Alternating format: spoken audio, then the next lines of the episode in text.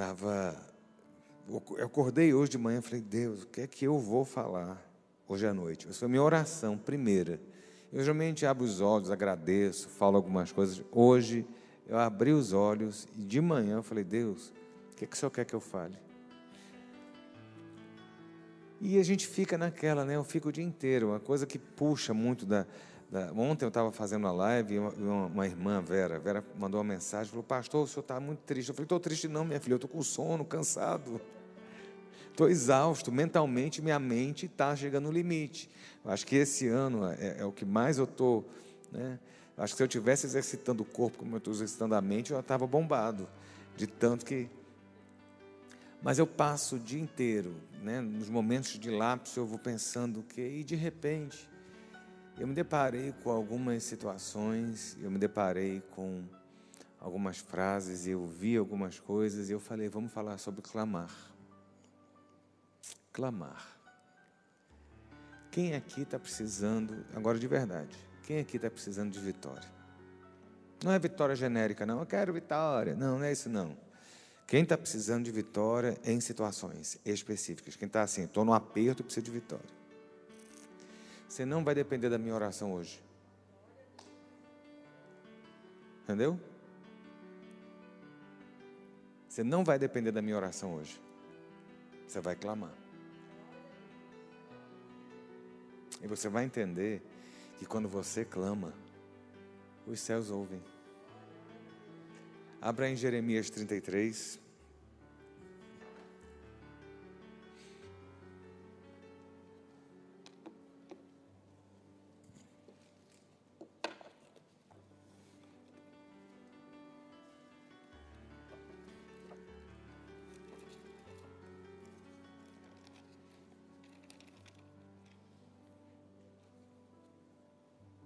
Meu grau de cansaço é tão grande que eu esqueci as duas Bíblias que eu uso para fazer mensagem em casa.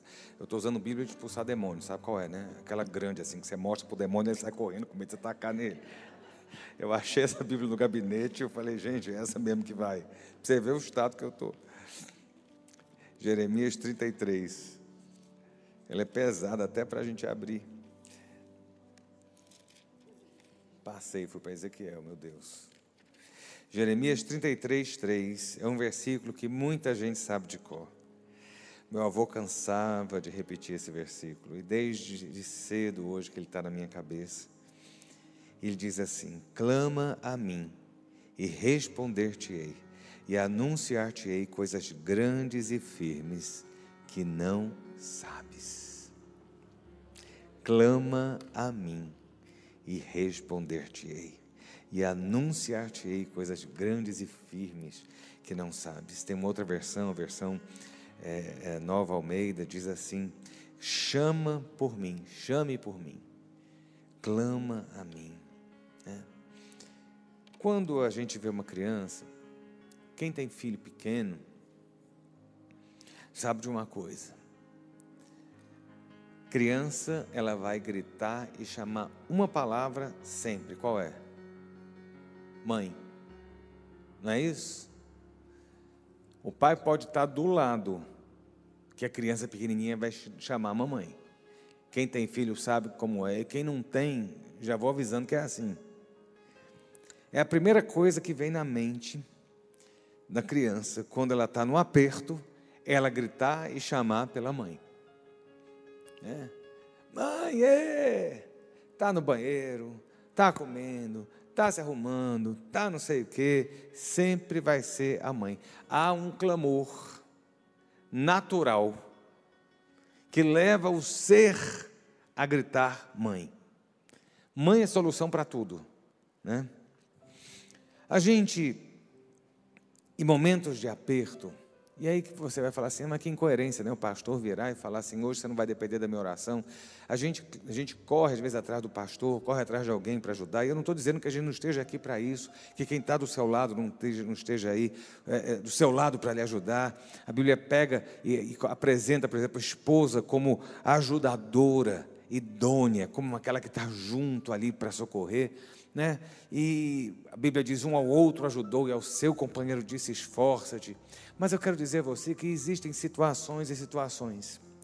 Na sua rotina, na nossa rotina diária, muitas vezes a gente tem, né? Como pegar o, o apoio, a companhia, né? É, caminhar e atravessar com outras pessoas. Mas existem lutas, existem situações que elas são muito particulares, eu vou dizer a você, pessoais. Vem cá, você recebe um diagnóstico de uma doença terminal. Por mais que a família inteira esteja abalada, é você que está no aperto. Entendeu? O máximo que os outros vão poder fazer é o quê? Abraçar e chorar junto. Ajuda, mas não resolve. Eu estou indo para o lado extremo. Então, quando eu pergunto a você, o que é que você tem hoje de luta? O que é que você tem hoje de algo concreto você precise de Deus, de milagre? É nesse sentido, algo que assim depende exclusivamente do Senhor. A gente gosta do atalho, a gente gosta do fácil, a gente gosta do, do que é o mais prático, né? A nossa geração foi formada assim, no micro-ondas, no descartável. Eu sempre falo isso. A gente gosta da coisa muito fácil. Mas a gente tem que entender que a Bíblia ensina de outra forma. Enquanto a gente cozinha com micro-ondas, Deus ainda cozinha com fogão a lenha. E eu vou dizer a você, qual é a comida mais gostosa? Você entende? Minha avó dizia que o apressado come cru. Eu lembro, certa feita, eu estava com o pastor Vilarinho do meu avô e ela nos Estados Unidos, vovô fazendo uma série de campanha. E a gente estava no estado do, da Geórgia. Um estado lindo. Ele fez 22 igrejas em 20 dias. Foi assim, uma maratona que eu nunca vi. Todo dia pregando num lugar diferente. Tinha um dia que pregava em duas cidades diferentes. Foi uma loucura. E nós ficamos hospedados, certa feita, de um dia para o outro, em uma igreja. E é uma igreja mais no campo. Né, e uma família pastoral e tal, a, igreja, a, a, casa ficava atrás da igreja. Eu lembro, meu avô não comia carne. Ele só comia frango e peixe. E a esposa do pastor fez um jantar para a gente. Né? Todo mundo tomou banho e tal. Quando sentamos na mesa, ela, vovô virou, aí eu tive que explicar. Ele não falava inglês, falou assim: olha, meu avô, não, pastor não come carne e tal, mas ele come as outras coisas. Falou: não, pode ficar tranquilo que eu vou resolver. Ô, oh, gente, essa mania da gente querer resolver a coisa fácil, a gente termina quebrando a cara. Eu lembro até hoje da aparência, e se eu fecho o olho, eu sinto o cheiro. Ela pegou um filé de peixe, ela botou num prato, ela tacou sal e ela botou no micro-ondas. Não estou exagerando, não. Aquela gororoba veio para a mesa, fedendo a peixe. Que você abre assim, ainda tem aquela gosma do peixe quando não está pronto. Meu avô comeu aquilo. O apressado, o rápido, né? E aí, a gente gosta da coisa assim, do prático, pá, e o prático não é legal. Né? O prático no sentido assim, da rapidez. Não, Deus tem processos, Deus tem formas de tratar, Deus tem formas de moldar o vaso. Você está sendo moldado, já preguei sobre isso. E eu vou dizer a você, a Bíblia fala muito sobre clamar. E a gente faz pouco isso. A gente vem para a igreja, assiste o pastor falar, ouve o conjunto cantar, canta junto, chama alguém para orar, mas assim, você tomar uma posição, a gente tomar uma posição é muito diferente e a gente precisa resgatar algumas coisas que, que Deus deixou como orientação. Algumas situações só se resolvem com muito clamor. E você vai hoje clamar. Porque assim, Deus fala em Jeremias clama a mim. Deus chega para a gente e diz: Olha, eu estou te orientando e dizendo a você o caminho que você tem que andar. E o passo para a sua vitória, para haver resposta, começa com clamar. Não é ter alguém de muleta, não é recorrer a alguém A, B, C e tal, aquela pessoa é cheia de unção, porque a outra é não sei o quê, porque o outro é não sei o que lá. Não. Não. O seu joelho, olhe bem que eu vou lhe dizer, o seu joelho dobrado funciona. Eu gosto de uma música antiga que dizia: zero zero telefone do céu. Se não atender, diz que outra vez. O chão é o número e o joelho é o dedo. E eu quero falar com Deus em segredo. é hora de você se ligar no céu com o seu clamor. Porque Deus está dizendo: clama a mim e eu vou responder. Você quer resposta? Você quer que Deus anuncie a você algo surpreendente? Porque Ele fala assim: e anunciar-te-ei coisas grandes e ocultas que não sabes. Coisa, se você quer resposta grande na sua vida, vá pelo caminho que Deus lhe deu, que é clamar. Se você clama a Ele, a coisa funciona. Não adianta você clamar a mim, eu não resolvo sua situação. Eu posso gritar, lambuzar você todo de óleo, fazer um monte de coisa, mas eu digo a você: Deus está dizendo, clame você, porque eu vou enviar resposta à sua vida. Esse culto do oleiro é um culto de clamor, é um culto no qual a gente tem que tomar um posicionamento. Pessoal, quando vem para cá, quando a gente. Quantas vezes eu mesmo vim para o oleiro pedindo a Deus milagre. E eu digo a você, eu não podia chegar para A, B, C e nem chegar de púlpito, mas eu tinha que clamar aos céus, e a gente vai aprendendo que os céus respondem, que Deus responde, que Deus é fiel na resposta. E aí a palavra fala muito abertamente, muito claramente. E a gente vê na caminhada de Jesus nessa terra que as pessoas se posicionavam em clamor. Se você olhar os milagres, se você olhar bem os milagres de Jesus, preste atenção. Você vai falar assim, porque vai, os teólogos vão dizer, né, os teólogos de banco, vão dizer e falar assim: ah, pastor, mas esse versículo está em Jeremias, que é um, um profeta do Velho Testamento que está pregando, está profetizando para o povo de Israel lá naquela época. Pois é, vá para Mateus, Marcos, Lucas e João. E vá ver como é que Jesus operava milagre. E vá ver como é que as coisas aconteciam e como é que as pessoas que estavam carentes e necessitadas receberam os seus milagres. E eu vou lhe dizer: um caminho que é quase constante nos quatro evangelhos é o caminho do clamor. Quem clama, recebe. Quem bate, abre. Quem busca, acha. É simples? É não. Mas é o caminho certo. Sabe? É não é o micro-ondas, é o fogão a lenha. O micro-ondas você abre a portinha, bota lá, aperta um minuto, o negócio fica uma borracha. O fogão a lenha, você tem que botar a lenha, acender o fogo, esperar pegar, esquentar a trempe, botar a panela. Entendeu? Olha, há um caminho Lembra que a Bíblia fala que a porta é estreita e o caminho é apertado? Não é tão simples assim. Mas eu digo a você, no final a resposta vai vir. Tem a história, e a gente sempre conta a história, de um cego chamado Bartimeu. Eu vou falar sobre três pessoas de forma muito objetiva para você. Né? Eu vou falar sobre Bartimeu primeiro. Bartimeu começa, sabe como? A Bíblia fala textualmente que ele, quando descobre que Jesus está vindo, o cego começou a clamar. O milagre começa num posicionamento individual. Você quer milagre? É você que tem que ter um posicionamento. Você quer resposta? É você que tem que ter um posicionamento. Eu não posso salvar você, eu não posso mudar sua situação, né? Eu não, sabe, o que eu posso fazer é orar, pedir a Deus que abençoe, mas você é que tem que mudar a sua posição e assumir um posicionamento correto diante de Deus no céu. Bartimeu, eu sempre falo, aquele cego, aquele ceguinho, ele era a pessoa que mais enxergava de toda aquela situação. Bartimeu era o cego que dá uma lição na gente porque ele conseguiu ver o que ninguém viu. Dezenas, centenas, milhares de olhos estavam ali ao redor de Jesus, mas só Bartimeu, que não tinha olhos que viam, conseguia ver quem Jesus era e conseguiu assumir uma posição certa. E a posição de Bartimeu para receber o milagre foi clamar. Você acha que foi fácil? Abrir a boca e gritar é fácil, né?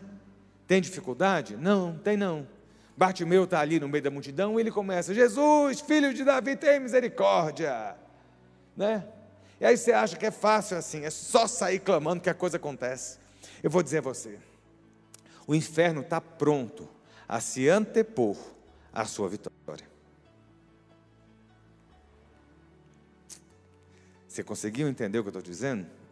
Quando você começa a clamar, você não tenha dúvida de uma coisa: o inferno vai se levantar para tentar impedir que o seu clamor chegue lá. Mas não importa o que o inferno vai fazer, importa você tomar uma posição e continuar nessa posição diante de Deus. O ceguinho estava lá e ele clamava, e ele clamava, e a multidão começou a fazer o quê? Cala a boca, ceguinho, não atrapalha, ceguinho, ô ceguinho, fica aí. Olha, o inimigo vai virar para você e falar assim: olha, seu derrotado, fica aí quieto, não tem jeito na sua vida, não. O, cidadão, veja bem, no seu casamento acabou, a sua saúde acabou, a sua situação não tem jeito. Ah, sabe, o inferno vai tentar fazer o que aquela multidão fazia o tempo todo impedir você de continuar a clamar. Sabe qual foi a posição do cego? Entenda, Jesus estava ali, o milagre estava ali, mas havia um posicionamento que precisava ser feito para que o milagre fosse alcançado. E o posicionamento começou com clamor e depois continuou com perseverança, independente da situação, da resistência, da oposição, independente daquilo que lancem, que falem, que digam, você tem que olhar para Jesus, não é olhar para a multidão que insulta, não é, humilhar, não é olhar para a multidão que humilha, não é olhar para a multidão que tenta impedir a sua vitória, porque a sua vitória não vem da, da, da multidão, a sua vitória não vem de ninguém a não ser do próprio Deus, das mãos do Senhor. Senhor. Não coloque em terceiros o poder de decidir, preste bem atenção, não coloque em terceiros o poder de decidir se o seu clamor vai funcionar ou não.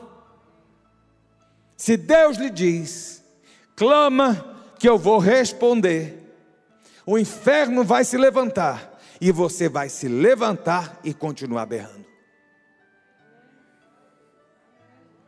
Sabe o que aconteceu no final? Você sabe, né? O ceguinho viu. Sabe o que vai acontecer no final na sua história? Você tem ideia? A multidão vai ter que calar. Sabe por quê? Porque você vai ver você vai ser curado, você vai ver a glória de Deus, você vai ver a restauração, você vai ver a derrota transformada em bênção, você vai ver a perda transformada em ganho, você vai ver a humilhação transformada em honra. Sabe? Se você hoje não está conseguindo ver, eu estou lhe dizendo, continue clamando, porque você vai ver com esses seus olhos que o seu clamor vai ter resposta. Entendeu? Olha bem, a gente continua, e aí Jesus se depara com uma mulher. Jesus se depara com a mulher. E aquela mulher, se você olhar, todos os referenciais dela dizem que ela é cananeia. A mulher cananeia. E aquela mulher cananeia, e um dos evangelhos diz que ela era grega de origem sírio-fenício. Aí eu olhei e falei assim, gente, ela era o quê? Cidadã do mundo, né? Menos judia. Ela era tudo isso aí. Tem nome? Não tem. O referencial é: ela não é judia. Tudo isso, quando fala da mulher, você sabe que história é essa? Da mulher cananeia, que é Ciro Fenícia grega, é simplesmente para dizer que ela não é judia.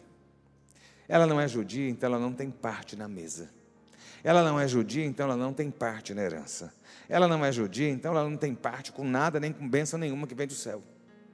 Em outras palavras, eles estão apontando esse detalhe. E aquela mulher está com a filha, me corrijam aí se é filha ou filho, eu acho que é filha. A Bíblia fala que aquela mulher diz que a sua filha está terrivelmente endemoniada. Gente, uma pessoa endemoniada, você já viu? Acho que a Universal não passa mais, né? Porque passava antes, para você ver. É mais ou menos aquilo ali. Não tem uns fakezinho, mas é aquilo ali que rola. É feio. Eu lembro meu avô, volta e meia, chegava com roupa rasgada em casa, sabia? Pastor Vilarindo. Teve uma pessoa que pulou da cadeira e se pendurou na cortina do gabinete. Rasgou a cortina. Porque meu avô rasgava de, de gravata. Você não tem porque o diabo ia no pescoço para matar. Lembra uma que foi endemoniada aqui no canto? Foi eu e Raquel, né? Quatro segurando. Eu falei, epa. Tem uma coisa que eu não tenho medo de demônio. É feio. Pois a Bíblia fala que a filha estava terrivelmente demoniada. Já imaginou o que devia ser aquela praga? O negócio devia estar assim o resto do resto do resto. E aquela mulher, Jesus chega, olha só, Jesus chegou na surdina, numa casa, e não queria que ninguém soubesse que ele estava lá. Sabia disso? Jesus estava cansado. Jesus estava cansado. E ele falou: Me dá um tempo, por favor, uma pausazinha para eu relaxar, para eu descansar, para eu recuperar as forças. Mas tinha uma mulher doida gritando e clamando e dizendo: Jesus, filho de Davi. A Bíblia fala que aquela mulher estava clamando e Jesus fazendo ouvido de mercador. Aquela mulher gritava e clamava, pedindo a Jesus que Jesus curasse a sua filha. Quem está endemoniado precisa de cura, viu? A Bíblia trata dessa forma. Engraçado, a gente fala de libertação, né? Porque o povo usa muita questão de libertação para fazer escravidão na vida da pessoa. Você tem que fazer um trabalho, tantos cultos na sua casa, fazer tantas correntes na igreja, mas não sei o quê. Jesus fala assim: o endemoniado precisa de cura. Que é o diabo, quando entra no corpo, ele adoece o corpo, a alma e o espírito. Mas Jesus veio para desfazer as obras do diabo. Aquela situação era uma situação vexatória. Eu imagino aquela mãe né? Imagina aquela mãe carregando o fardo de, de uma cria, de um filho seu, endemoniado, causando transtorno, vergonha. É humilhante, fora todo o trabalho. Jesus vira para aquela mulher e fala assim: Olha, deixa eu dizer uma coisa a você. Não é digno, não é lícito, não é legal dar a comida dos filhos para os cachorrinhos. Gente, tem hora que se o pastor de vocês fizesse metade do que Jesus fazia, eu digo a você que eu já tinha perdido o meu emprego há muito tempo. Não é? Ou então alguém falou processado aí. Ou ia ser processado. Jesus era duro. Jesus, imagina a mulher lá clamando, carente, necessitada. E Jesus olha e fala assim: Ó, oh, minha filha, deixa eu dizer uma coisa, você não tem nada para você aqui não que tem aqui é só para judeu. Você não é judia, então tu vai ficar de fora. Não dá para rolar a comida dos filhos de Deus para dar para cachorrinho nenhum.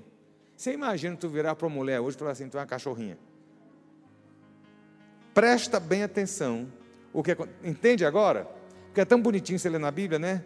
Jesus fala. Vem cá, judeu não fala assim com amor. Judeu fala brigando, fala grosso, mal educado, igual árabe. Pensa que é tudo tudo mesma, mesma, mesma, mesma, índole. Entendeu? Por isso que não se entendem. Então Jesus olha para aquela mulher e fala assim: ó, tem comida para cachorrinho aqui não. Cara, vem cá, é da delegacia da mulher na hora. Aquele cara está me ofendendo, e mais não sei o quê. Imagina, Jesus nessa geração não durava uma semana. Aquela mulher vira para Jesus e fala o quê? Mas até os cachorrinhos comem da migalha que cai da mesa. Olha só, meu irmão.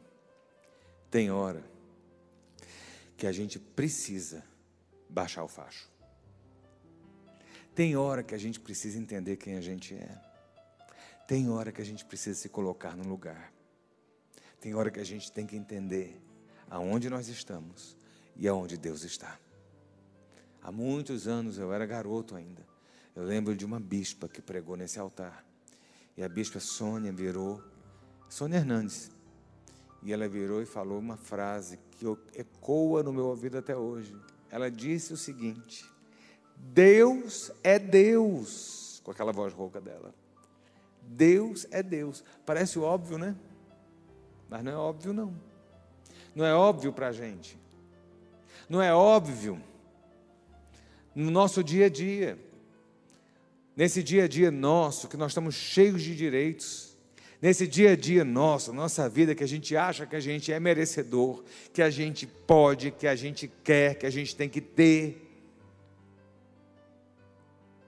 A Bíblia fala: humilhai-vos sob a potente mão de Deus, para que no momento certo ele vos exalte. Deixa eu dizer a você, há exaltação de Deus para as nossas vidas, mas ela é precedida pela humildade. Aquela mulher, ela clamou, mas a gente não clama dando ordem, a gente clama se humilhando. A gente tem que saber se chegar diante de Deus. Se minha filha vier me dar uma ordem, ela vai ser enquadrada. E é bom que eu possa falar que ela não está ouvindo agora.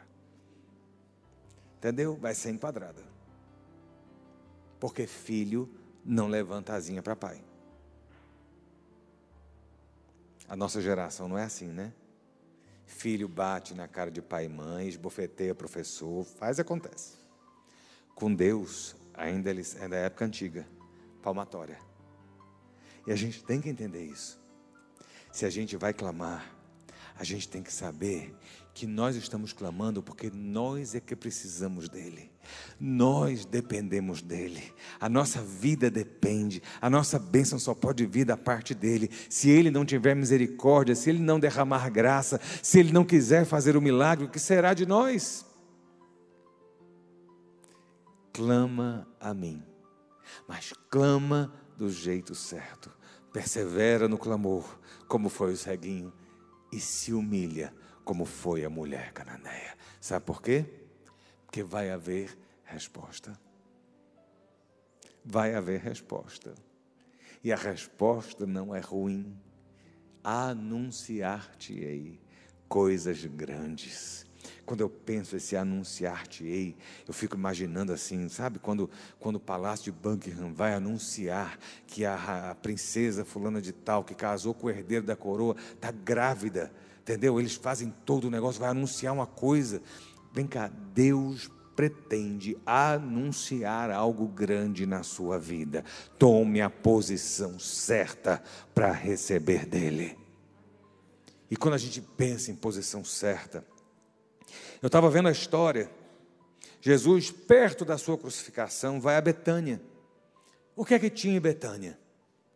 O que, é que acontecia em Betânia? O que é que Betânia representava ali na história e na trajetória de Jesus? Betânia era o lugar onde Lázaro, Marta e Maria moravam. Betânia foi a cidade, o local que viu a ressurreição de Lázaro. Betânia era um lugar emblemático. Jesus vai para Betânia antes de morrer. Encontra Marta, Maria e Lázaro. Estavam ali todos juntos na mesma casa. E de repente acontece uma coisa. E aí, por que eu quero chegar nesse ponto? Porque eu quero que você aprenda a se achegar diante de Deus. Você quer mover os céus? Então tem tipo pastora Raquel aqui, mas umas quatro pessoas vão mover o céu. Vocês fiquem olhando, esperando o céu se abrir na frente dos outros. Não é? Porque o amém foi assim. Presta bem atenção. Há uma forma. A gente tem que aprender a chegar diante de Deus de uma forma intensa. A gente tem que saber quem Deus é. E a gente tem que aprender a nossa posição. Jesus está ali com os seus discípulos, com Judas o traidor. Jesus está ali com Lázaro, seu amigo que ele havia ressuscitado. Jesus está ali com Marta e Maria. Maria chega e pega um, um odre, um vaso de alabastro, de pedra, com um guento muito caro. E a gente fala muito do ato daquela mulher quebrar o vaso e derramar os pés de Jesus. Como é que nós temos nos achegado diante do Senhor? Talvez o clamar requer um posicionamento como o de Maria. Foi Maria, aliás, que foi, né? Derramar o vaso. O clamar, ele requer um posicionamento primeiro pessoal seu. Uma decisão de se chegar diante do Mestre. Maria tinha toda uma cultura, todo um código de ética, toda uma forma muito histórica de cultura. Ela tinha toda uma, uma tradição na qual Deus não se encontrava. Eu só vou dizer uma coisa a você: Deus não se encontra na caixinha de fósforo de seu ninguém. Deus não se enquadra no modelo de igreja que nós homens fazemos. Deus se move sobre o corpo, o Espírito Santo desce sobre as nossas vidas com a liberdade que lhe é peculiar. Ele faz, ele fala e ele age como ele quer.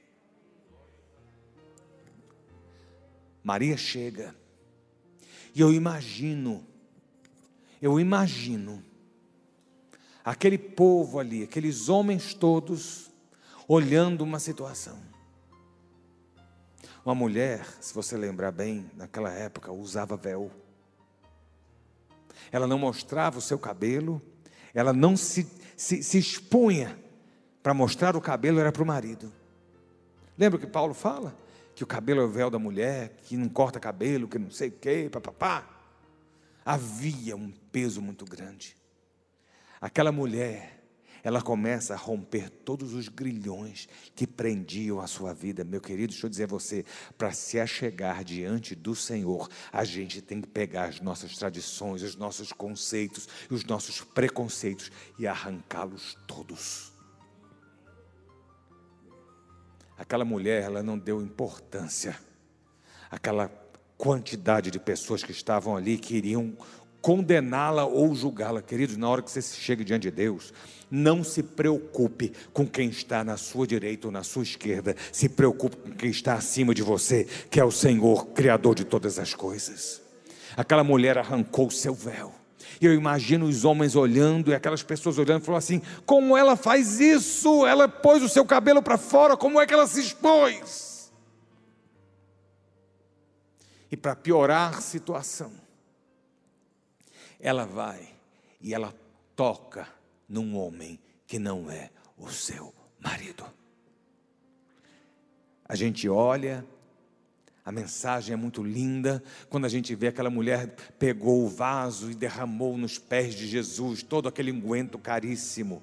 Não, para ela chegar naquele ponto, ela teve que arrancar todo conceito e preconceito. Ela teve que vencer o medo e a insegurança de ser julgada por outros. Querido, deixa eu dizer você, diante de Deus, é você e Deus para tudo ou nada. Não importa quem está do lado, é você que está correndo a corrida. Vá, siga em frente. Olhe para o autor e consumador da sua fé. Arranque aquilo que ele prende. Tire aquela, aquilo que tem trazido peso na sua vida e deixe de lado os demais.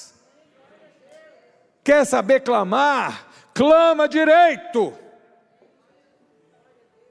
E aquela mulher pega, a gente olha e fala assim: ela quebra o vaso de alabastro com algo caríssimo, que podia ter alimentado várias famílias, podia ter alimentado a fome, saciado a fome de várias pessoas.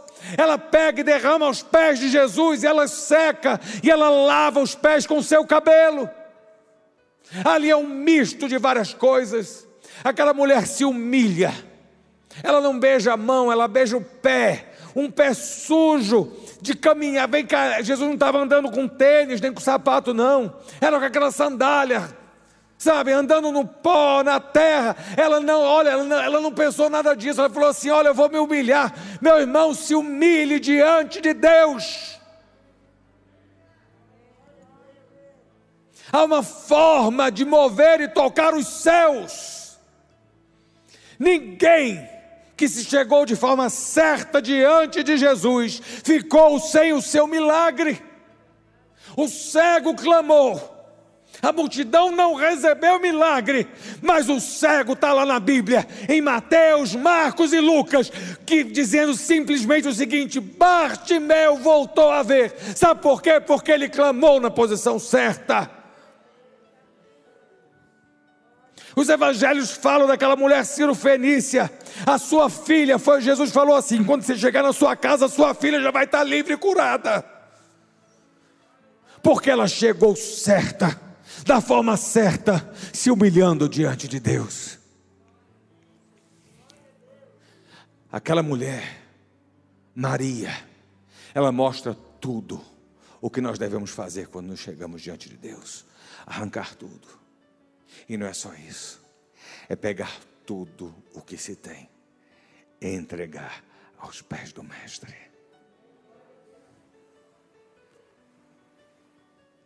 Sabe o que Jesus falou? Não condenem ela, não. Porque aonde o Evangelho for pregado, essa história vai ser contada para que ela seja honrada. Meu irmão, minha irmã, se você se chegar diante de Deus da forma certa, se você se chegar diante de Deus no posicionamento certo, se você se render, se entregar, se você assumir a posição certa, eu digo a você o seguinte: você vai clamar. E Deus vai dizer: Eu te respondo. E hoje eu te anuncio coisas grandes e tremendas. Você nem sabe o que tem reservado para você, mas eu vou te anunciar coisas grandes e tremendas. Então, nessa noite, eu estou aqui com você, para a gente poder junto abrir a boca, se humilhar e clamar. Se meu povo que se chama pelo meu nome se humilhar e orar e clamar e buscar, eu ouvirei dos céus, sararei a sua terra. Desde o início que Deus disse, clama. Nos evangelhos estão lá, clama, resposta vem. Hoje, eu creio que vem resposta do céu para muita gente. Vamos ficar de pé para a gente orar.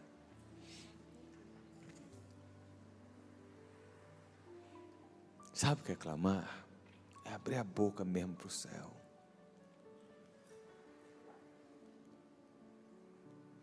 Mas com uma certeza, uma certeza absoluta, de que quando a gente abre a boca para os céus, nós recebemos resposta dos céus. Se você se humilhar e clamar hoje, o Senhor te diz: Ó, minha resposta chegando para você. Olha, aquilo que você não sabe de mistério sendo revelado para a sua vida. Eu preguei outro dia desse dizendo que o nosso grande drama, porque a gente só sabe o passado e a gente busca receber resposta do futuro. E a gente corre atrás de A, de B, de C para poder tentar ver se as pessoas vão nos dar respostas do nosso futuro. E eu digo a você, Deus diz para você: olha, clama, porque eu eu mesmo, eu Deus, vou dar respostas acerca do teu futuro. Você pensa grande? Deus pensa gigante a seu respeito. Então vamos orar, vamos clamar. Eu quero desafiar você a fazer isso essa noite. Abra sua boca. Abra, feche seus olhos agora, abra sua boca e comece a se colocar diante de Deus. Diga aquilo que você precisa, esqueça quem está do seu lado, esqueça que você está na igreja. Esse é lugar de oração, esse é lugar de resposta. Minha casa será chamada casa de oração para todos os povos. Esse lugar é casa de oração, casa de clamor. Esse lugar tem recebido clamores, tem enviado clamores aos céus e recebido resposta, e você vai receber a próxima. O seu clamor amor vai subir aos céus. Então abra sua boca nessa noite, Pai. Nós, Senhor Deus, nós nos colocamos diante de Ti com a Tua igreja, com os Teus servos, com as Tuas servas, Deus, com o Teu povo nesse lugar. Te louvamos, Deus. Ó Deus, pelo dom da vida, por estarmos vivos. Te louvamos pela oportunidade que temos, ó Deus, de estarmos na tua casa, de estarmos ligados, de estarmos conectados uns com os outros, conectados com os céus. Deus, nós te louvamos porque Jesus nos garantiu, ó Deus, abertura completa nos céus. Ó Deus, podemos chegar à tua presença, mas nós chegamos diante da tua presença em humildade. Ó Deus, dizendo ao Senhor que sabemos que nós somos homens falhos, nós somos pó, nós somos limitados, nós somos, ó Deus, incapazes em nós mesmos, nós somos falhos, pecadores, nós reconhecemos quem nós somos, ó Deus, podemos ser chamados de castorrinhos que comem das migalhas, mas Deus, eis-nos aqui nesta noite, nós voltamos a nossa voz, o nosso coração, a nossa oração aos céus e clamamos: Deus, ouve o teu povo neste lugar. Ó oh Deus, há orações, ó oh Deus, há lágrimas, há dores, há ansiedades, há preocupações, há doenças, há perdas, há derrotas, há humilhações, Deus, e nós levamos ao teu conhecimento nesta noite.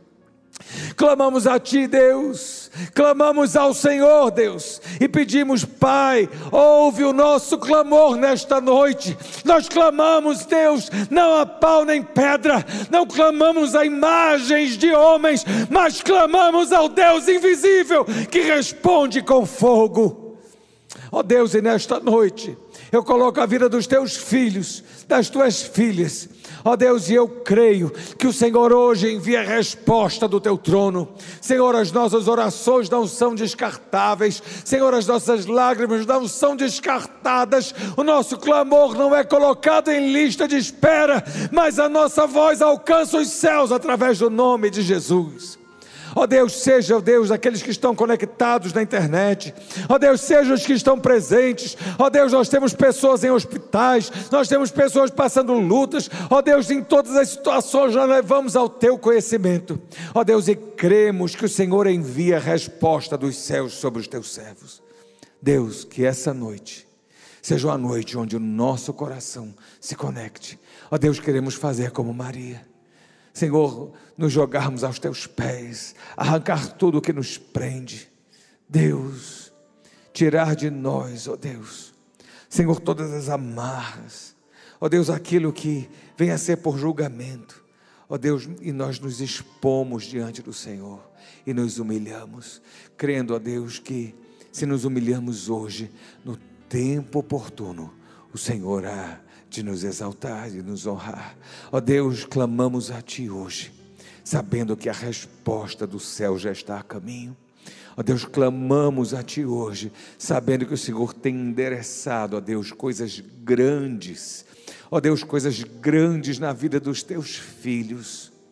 Ó oh Deus, que esta seja uma noite de milagres, uma noite de respostas, uma noite de mover profético na vida, nas casas, na saúde, no emocional, no espiritual, que seja de mover pleno dos céus sobre as nossas vidas, aonde, ó oh Deus, a ciência desenganou, haja cura Deus, em nome de Jesus, aonde, ó Deus, houve fracassos, que o Senhor transforma esses fracassos, Pai, nós clamamos em vitórias, ó Deus, aonde houve humilhação, que o Senhor traga dupla honra na vida dos teus filhos, ó Deus, nós liberamos uma palavra de vitória, nós, ó Deus, cremos que os céus ligam nesta hora na terra, ó Deus, e a tua resposta desce sobre os teus filhos. É a nossa oração, no nome de Jesus. Amém, amém e amém.